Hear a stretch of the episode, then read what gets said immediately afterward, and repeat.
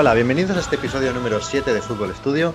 Hoy vamos a hablar de preparación física. Para ello tenemos aquí a Mónica Morral, que es preparadora física del Español B femenino y además profesora asociada en el Tecnocampus de Mataró.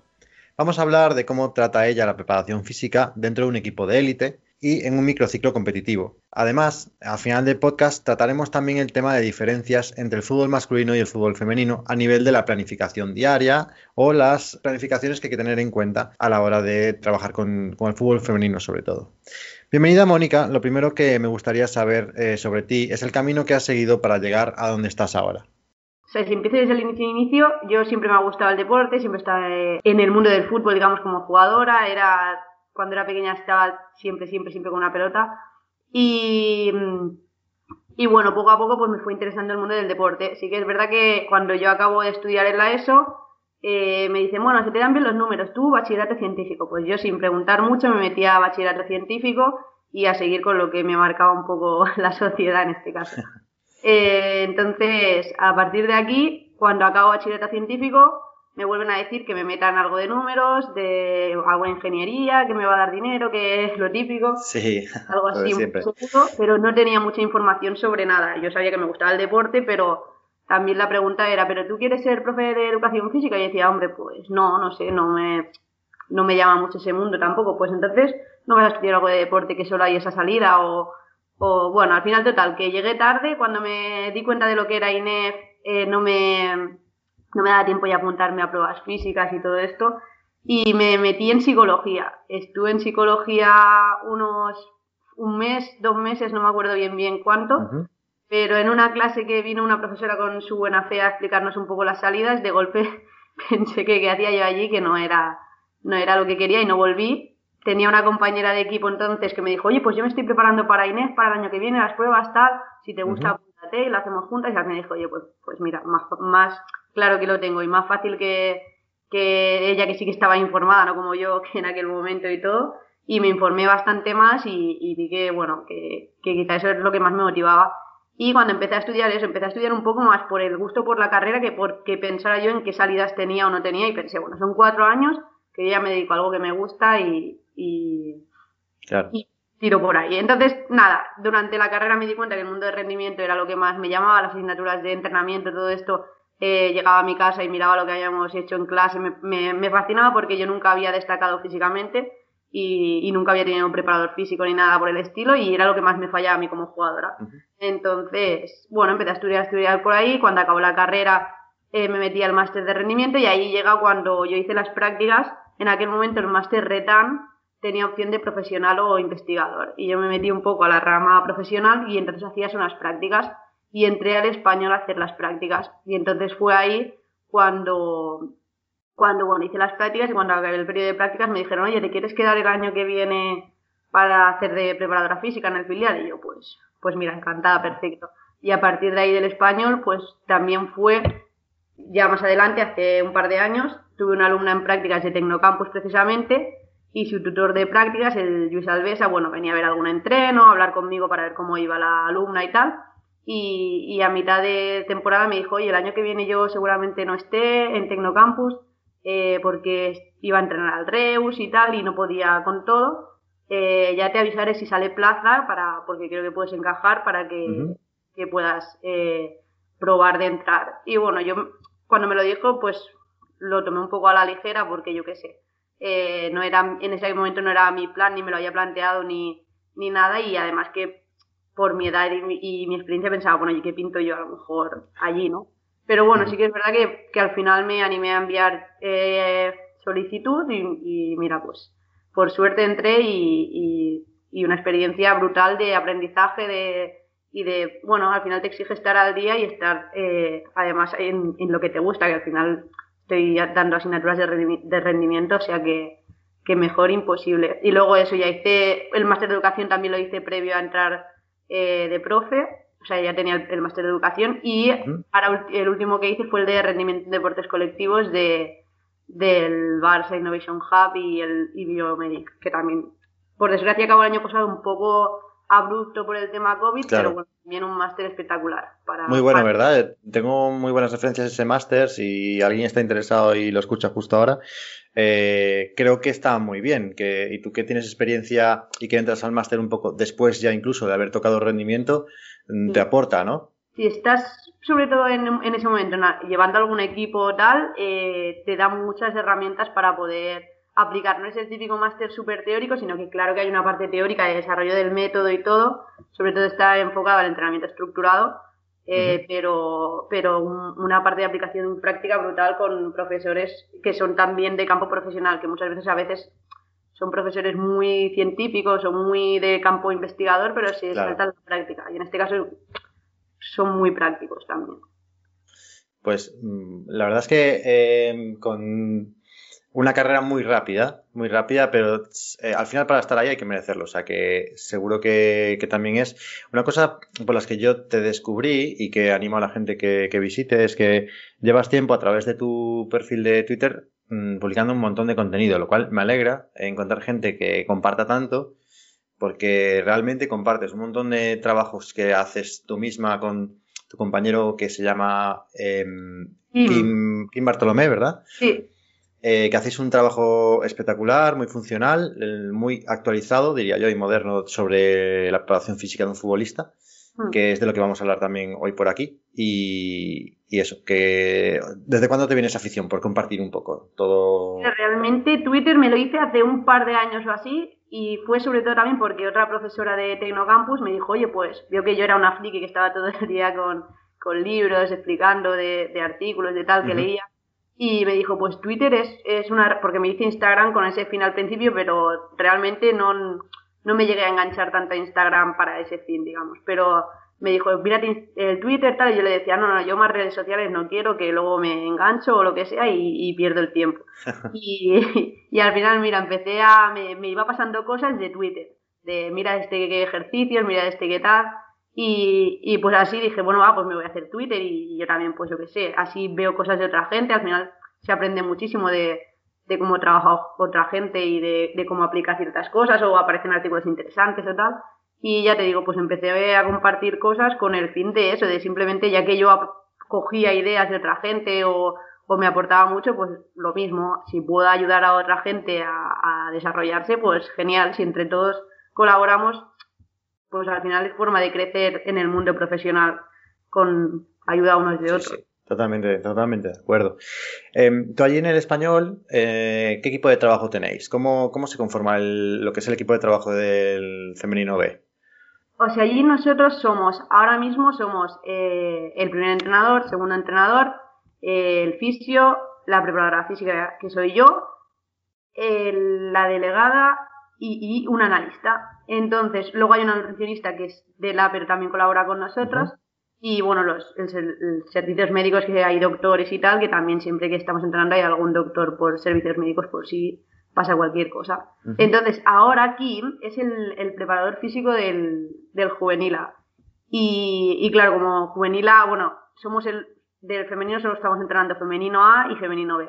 Entonces, como su equipo estaba parado, me dijo, oye, Moni, eh, ¿te importa que venga a ayudar? Digo, no, no, a importarme, ¿no? Si vienes me haces un favor enorme, porque al final son 20, 20 y pico jugadoras a veces, pues estamos llamando a bastantes del juvenil eh, para que, ya que no están entrenando, pues que somos los únicos que estamos entrenando, pues al final eh, hacer esa burbuja de entrenamiento entre, entre algunas de juvenil y las nuestras.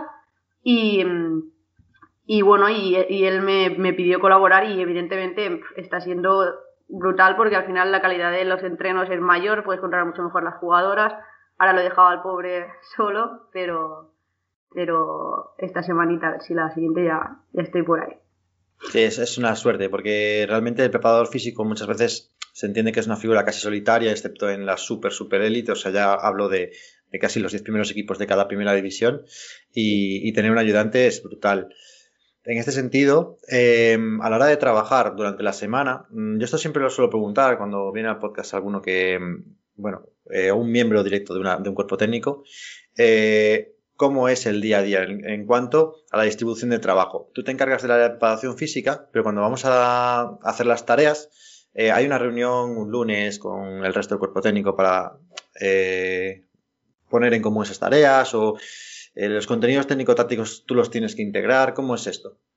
Mira, normalmente lo que hacemos es cuando, previo a la semana, hacia final de semana, después del partido del domingo o, o por ahí, también cuando sabemos cómo ha ido el partido, yo planifico un microciclo eh, como la planificación más condicionada, entre comillas, del microciclo. Yo propongo para, entrenamos normalmente el lunes, miércoles, jueves, viernes.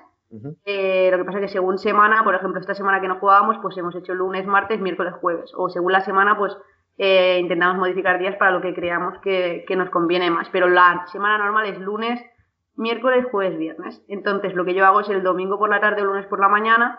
Eh, preparo como un microciclo condicional, que es lunes hacia donde orientaría el trabajo, tipos de tareas, eh, minutaje de las tareas, más o menos, más o menos espacios y número de jugadores. Y esto lunes, miércoles, jueves, viernes, le, hago como un planning al entrenador y a partir de aquí eh, los contenidos y también, oye, pues puedo modificar esta tarea por esta otra o hablamos un poco de qué tipo de de tarea entra o no entra o según lo que quiere trabajar, pues oye, mira, es que el miércoles tengo más jugadoras y, y prefiero hacer, ibas habías puesto espacio pequeño pero prefiero hacer grande porque vienen más jugadoras y este otro día se las lleva el y tengo menos jugadoras y prefiero hacer pequeños, pues se modifica un poco el planning para ajustarse a todo esto. Pero el, sí que es verdad que hacemos una parte más más descontextualizada, más coadyuvante inicial, que, que, es la parte esta que veis en los vídeos de algo más de gimnasio, algo más de trabajo preventivo. Eh, sí que la hacemos aparte y descontextualizada, entre comillas, de, del juego. Sí que es verdad que a lo mejor si preveemos que vamos a jugar un partido donde va a haber mucho eh, balón aéreo, por ejemplo, o mucha lucha, pues a lo mejor incidimos un poco más en el trabajo ese de fuerza de lucha o en el trabajo o metemos algo más de, trabajo de, saltos o pliométrico, más en vector vertical, pero, pero el trabajo este más coadyuvante sí que está bastante más eh, descontextualizado del trabajo táctico, digamos. Me, me encanta que metieras ese tema porque justamente te iba a preguntar eh, ¿Qué opinabas sobre esto? Hace un par de, semanas em, tuve un podcast con, dos compañeros de trabajo que, son del Coruso de Segunda B y discutíamos precisamente sobre este tipo de, trabajos descontextualizados que están un poco criminalizados por, em, por el sector media, ¿no? ves un vídeo de un equipo que, hace carrera o que hace y ya te parece como que es anárquico, cuando realmente es, es lo más moderno que hay hoy en día.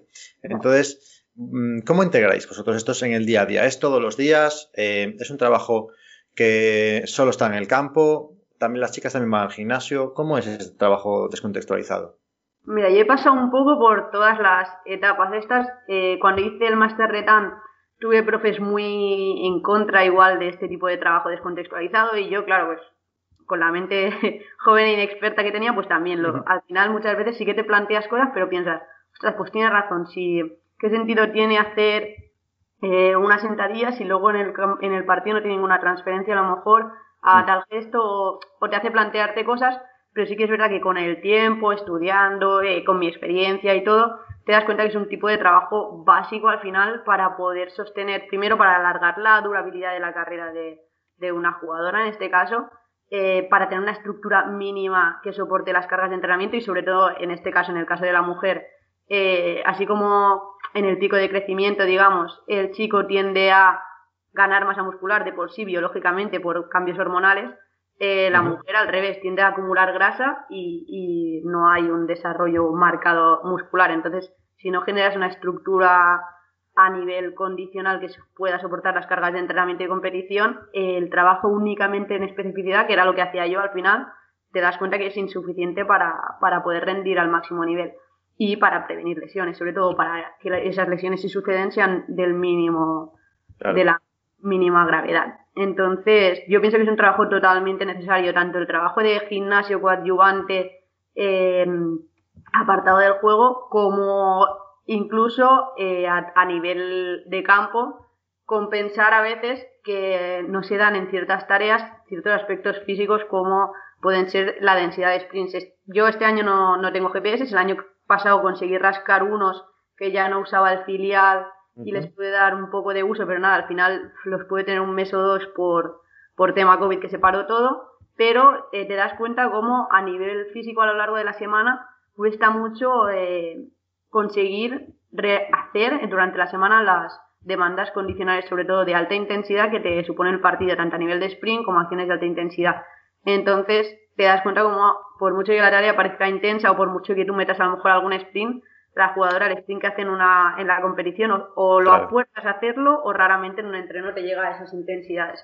Entonces, por ahí te das cuenta de que quizá tienes que hacer de vez en cuando eh, o en, algún entrenamiento compensar un poco esa falta de, de, de esas acciones con, con, tareas a lo mejor un poco más descontextualizadas o, por ejemplo, eh, yo a veces lo intento meter en tareas competitivas uno contra uno, donde mm. a la día las dos salen, tienen que hacer un recorrido a sprint, porque al final es una carrera y la carrera quieres que no, como somos, eh, al final las jugadoras son competitivas, pues no quieren llegar después. Y además, que llega primero tiene balón, con lo cual, pues hago tareas así tipo más competitivas eh, y las meto también en, en esta parte de un poco descontextualizada a lo mejor, pero yo qué sé, pues si van a trabajar transiciones, pues intento que hay alguna transición en esa acción o lo que sea, pero uno contra uno a nivel competitivo con un sprint previo y ya me aseguro que hayan algunas acciones de alta intensidad que a lo mejor luego en una tarea más con más jugadoras o, menos intensa por el hecho de que haya un uno contra uno en una competición, pues, pues que a lo mejor no se da. Y haces también, Mónica, eh, hablando de, esa parte que, que es la, como la fuerza, es mm. como más fácil de, introducir en los jugadores. Pero la resistencia descontextualizada es como que les cuesta más. Em, ¿Haces algún trabajo de, resistencia analítica? Eh, no digo igual dar vueltas al campo, eh, pero eh, por ejemplo, en este sentido, lo que hablabas tú de los sprints, de poder llegar a ese, a ese punto, resistencia de sprint repetido. ¿Esto lo haces descontextualizado alguna vez? Sí, esto sobre todo este año muchas veces entre entre pausas de ejercicios o según el, tipo de semana que, o el tipo de entreno que toque y tal, eh, sí que les meto sprints eh, repetidos o, o, les intento meter algo de caña, un poco, al final la, relación con las jugadoras por suerte es muy buena y confían bastante en, lo que les digo y, y, no se quejan o se quejan pero haciendo broma, en plan, ¡guau, qué pesada! Muy importante eso. Sí, pero, pero la verdad es que acepta muy bien eh, el tema de que, de que tengan correr. por ejemplo, la, recuerdo la última vez que hicimos los sprints repetidos estos, me puse yo también y dije, como alguna llegue por detrás mío, eh, correrá dos sprints más cuando acabemos. Pero claro, que soy la más lenta, o sea que no, que no había problema, pero ya es una forma de que no lo hacen tan a desgana y, y realmente la pedías que, que, bueno, que se esforzaran por hacerlo, que no me metería ahí, a lo mejor se esfuerzan igual, ¿no? Pero es una forma de crear el vínculo este de, sí. yo también me mojo el culo si hace falta. muy buena herramienta, sí, sí. Entonces me metes eh, diferentes estímulos. O es eso, cuando alguna vez quiero hacer con las que han jugado menos los lunes un, un trabajo compensatorio de lo que no han jugado, pues también intento meterlo la mayoría de veces en, en trabajos más de estos de competitivos entre ellas, no hacerlas simplemente un RSA, sino aprovechando que ya son menos jugadoras, que las puedo controlar más que las otras las tengo en gimnasio a lo mejor haciendo FOA, movilidad, tren superior y tal, pues estás a lo mejor 8 o 10. Eh, la última vez, por ejemplo, les metimos en RSA como entre comillas específico proposición, donde metíamos eh, jugadoras de banda por las bandas, en la media en medio y defensas centrales eh, en área más o menos línea de área y, y, las delanteras también. Entonces la acción comenzaba con una acción de aceleración, de aceleración de, de la medio para dar balón al hueco a, a, la extremo que hacía un sprint hasta, hasta balón para centrar. En ese momento salían las, las centrales y las delanteras a rodear una pica rápido y había un centro y un remate. Tal cual pasaba eso, la siguiente medio, pase al otro, la media también se, incorporaba a atacar. Todo esto es, una acción que se hacía al sprint, para, o sea, el, recorrido de picas y tal estaba hecho para llegar forzada a defender el área y para llegar en, fatiga. Entonces se hacían unas cuantas acciones seguidas donde, claro, la extremo cuando llegaba ya tenía que venir al trote a la vuelta, el sprint del extremo era más largo, el de las centrales y, delanteras era un poco más corto, en el medio metíamos una aceleración y hacíamos un tipo de resea, pero un poco más, entre comillas, específico por posición con una tarea que quieras o no es más motivante. Sobre todo para ellas que vienen de no jugar a lo mejor el, fin de semana y a lo mejor entiendo que en ese caso sí que les digas, venga, ahora dos, que también es necesario a veces y también lo he hecho a veces, ¿eh? pero bueno, pues si podemos buscar una alternativa o son jugadoras suficientes para hacer un tipo de trabajo así, intentamos, si no, como mínimo combinarlo. En vez de pues tres series de, de 8 repeticiones de sprints de 30 metros, pues eh, a lo mejor hago una serie jugada, una serie analítica y otra serie jugada, o, eso, con trabajo competitivo o, cosas así. Qué bueno, perfecto, lo has explicado eh, excepcionalmente bien. Yo lo incluso lo he hecho alguna vez, pero no sería capaz de explicarlo también como lo has explicado tú ahora. Y, en cuanto a este trabajo, eh, me hablabas antes, claro, este es un ambiente muy de élite, pero realmente, fíjate hasta qué punto muchas veces vamos a clase, eh, preparadores físicos, etcétera, y la clase de GPS casi la tenemos obligatoria en cualquier carrera, en cualquier máster, etcétera. Incluso en tu ambiente de, máxima élite, rascar GPS este es complicado. Eh, ¿qué, ¿Qué otros materiales estás utilizando para medir en el día a día la carga, la fatiga, etcétera? Yo lo que, o sea, ya te digo, el GPS es lo realmente sería clave poder tenerlo pero bueno, eh, yo lo que he hecho pues, es adaptarme y realmente actualmente eh, el control de carga que hago es totalmente sin recursos. Entonces yo tiro totalmente de Excel y, lo que hacemos es previo a entreno una escala de wellness eh, donde pregunto fatiga, cómo han dormido, dolor muscular, si tienen la menstruación y, luego a nivel de, de posterior a entreno eh, la escala de esfuerzos y, o sea, la escala de esfuerzo de 0 al 10, como ha sido el entreno de duro para ellas. Y luego a partir de ahí saco eh, el EUMA, que es como el Acute Chronic, pero ponderando un poco más últimas sesiones, eh, tanto individual como colectivo, saco índice de especificidad de las sesiones, saco la densidad de los entrenos, porque me apunto antes de empezar el entreno a qué hora empezamos justamente, y luego duración de las tareas, con lo cual... Con los descansos y demás. Exacto, duración real y entonces luego comparo dividiendo la cuánto tiempo hemos estado en campo, a lo mejor hemos estado dos horas, pero entrenando realmente ha sido una, con lo cual la, densidad es de 0,5, algo así.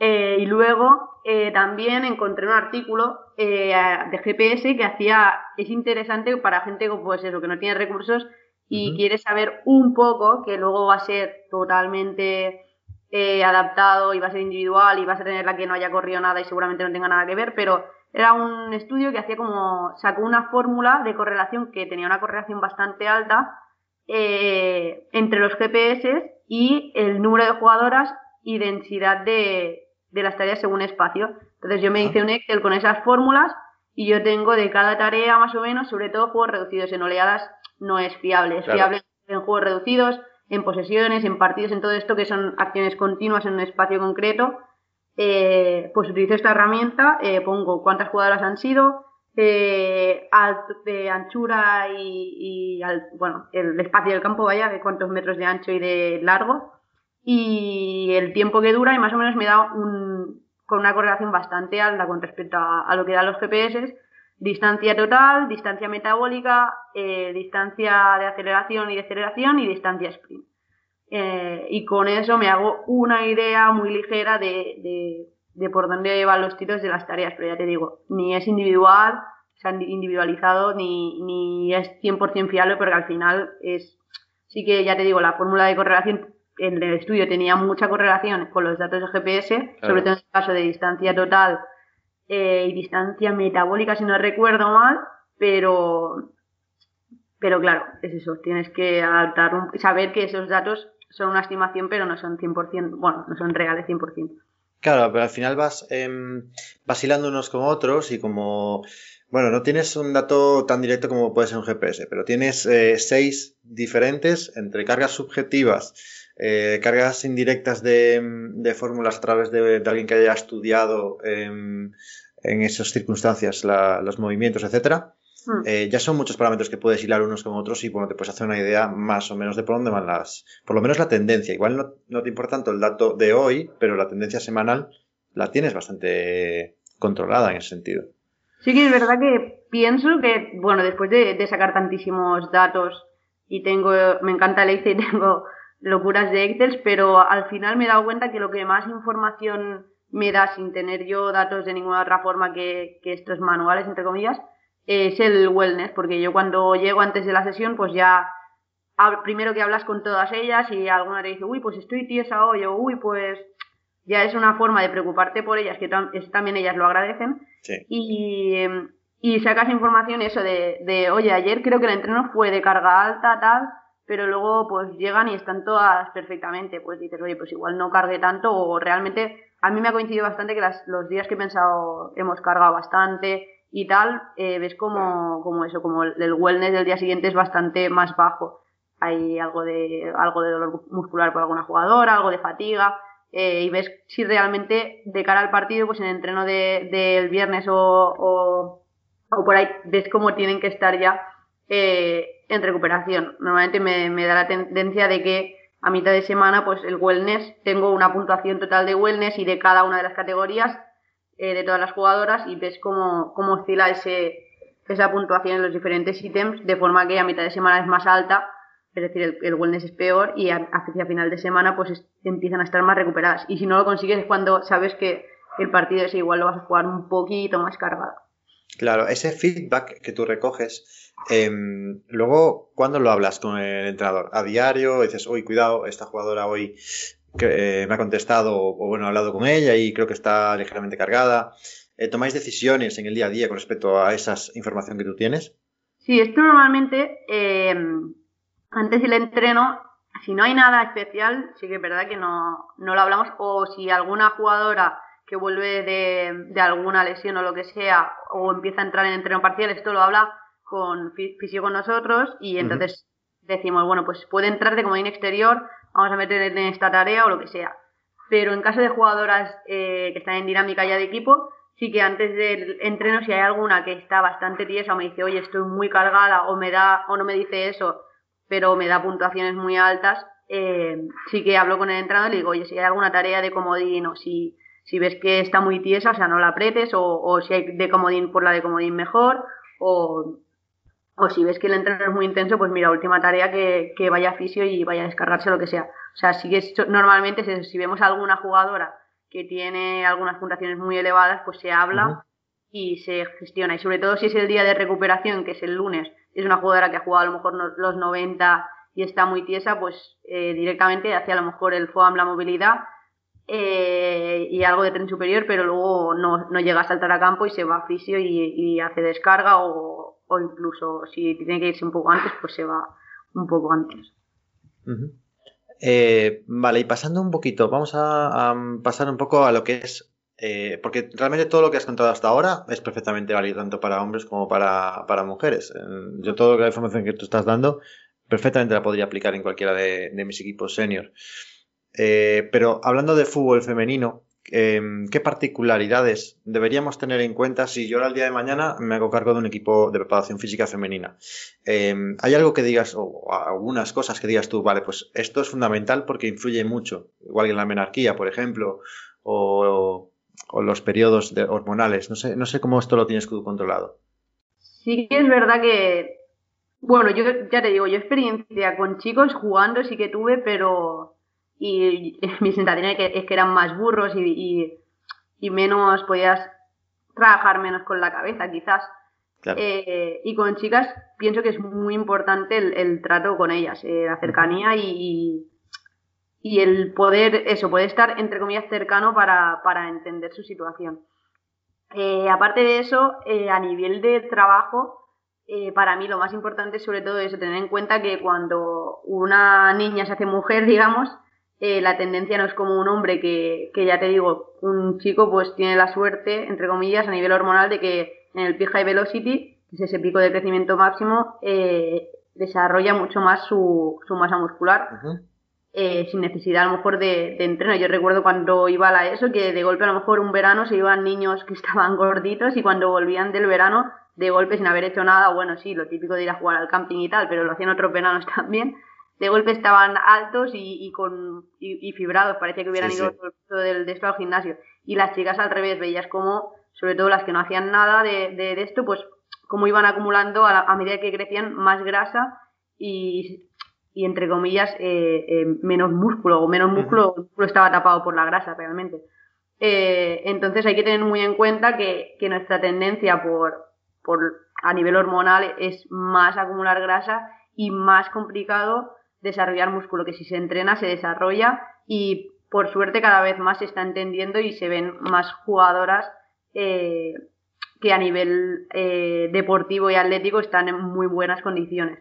Eh, entonces, es un trabajo importantísimo a nivel de fuerza que antes no se priorizaba para nada, y menos aún en chicas. Y yo recuerdo al principio de meter el trabajo de fuerza, es que yo no quiero ponerme como un cachitas, o es que. Y ahora está súper, totalmente, y ahora está súper integrado, y yo creo que es una de las partes más importantes y aún más que en chicos, el trabajo de fuerza en chicas. Y luego a nivel de menstruación sí que es verdad que hay que tenerla en cuenta, pero tampoco volverse loco porque, porque me estoy, bueno, me he informado bastante, eh, me interesa el tema y, y hay como informaciones muy contradictorias conforme eh, afecta, no afecta al rendimiento, eh, influye en las lesiones, no influye.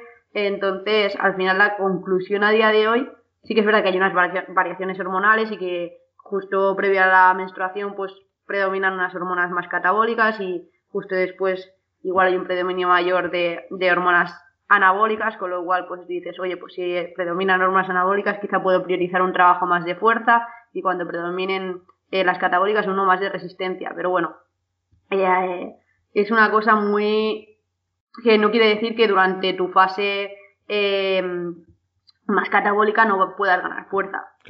con lo cual no quiere decir que tú tengas que quitar ese entrenamiento de fuerza en las semanas previas a lo mejor a la menstruación.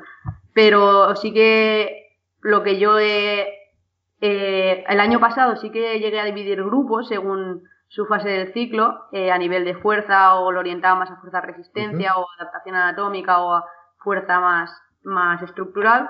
Pero este año entre el COVID y toda la pesca, la verdad es que no, no lo he hecho y aparte que, que sí que es verdad que me daba cuenta que algunas sí que agradecían esa reducción de carga a lo mejor en ciertos momentos de la menstruación, pero quizá eran un par o tres porque tenían unos dolores terribles y, les afectaba muchísimo la menstruación. Entonces yo a día de hoy sí que tengo en cuenta a esta gente o a estas chicas que les afecta especialmente el periodo eh, y evidentemente lo tenemos en cuenta a nivel de pues reducir la carga o hacer un trabajo más preventivo con poca carga, más repeticiones, eh, en caso de que fuera a ser un entreno muy cargante.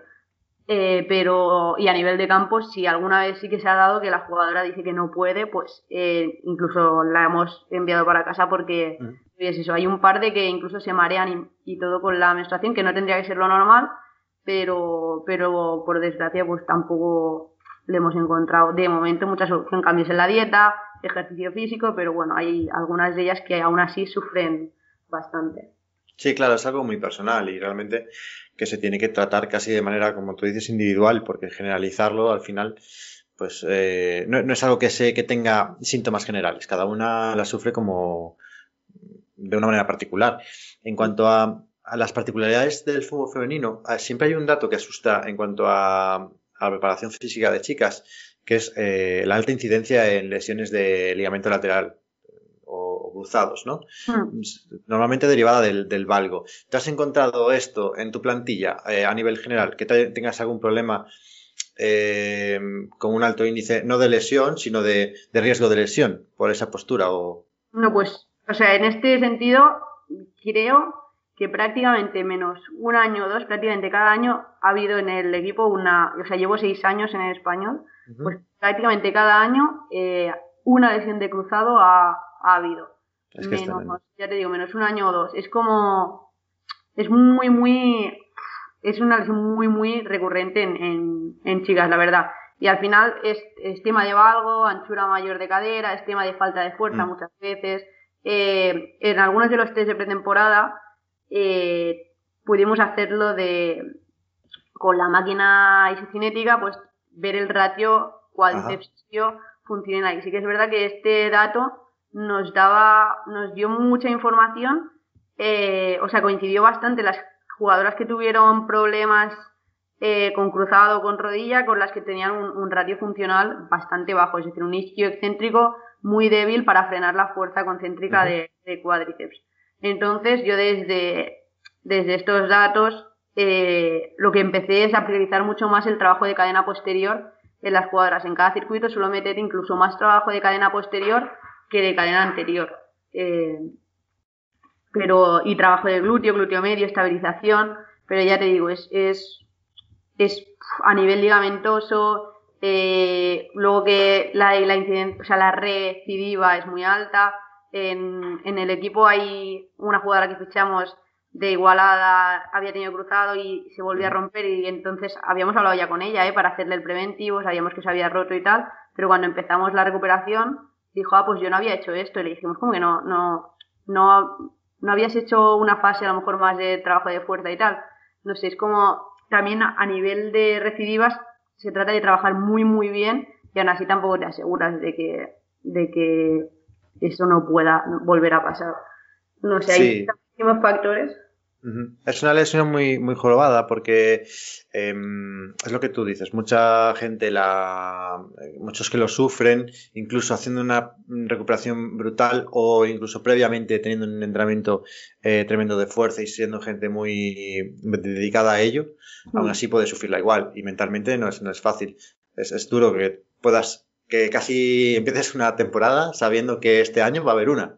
Ya, no, no, esto es prácticamente así. O sea, a mí yo cada año eh, pienso que, que ojalá, o sea, lo, pienso antes que, que ojalá no haya ningún, ninguna lesión que, que el resultado deportivo, la verdad. Sobre todo a este nivel, lesiones mínimas, pues bueno, mira, sabes que siempre va a haber algo, pero que por favor no haya ningún cruzado. Pero mira, el año pasado que íbamos más o menos bien, eh, justo en el playoff, casi casi en las últimas acciones, y además con una jugadora que estábamos a punto de cambiar porque estaba fatigadísima, pues mira, justo el cruzado. Y yo sinceramente luego estaba más rayada de, o sea, estuve menos pensando en que habíamos ascendido y, estuve rayadísimo por el tema de, la lesión, porque al final es eso, además también te das cuenta que uno de los factores también que influye muchísimo es el tema de, de la fatiga, de, de cuando la jugadora está fatigada, claro, la musculatura ya no aguanta tanto eh, y al final es el ligamento el que se está llevando toda la tracción, toda, toda la, intensidad de las acciones. Entonces,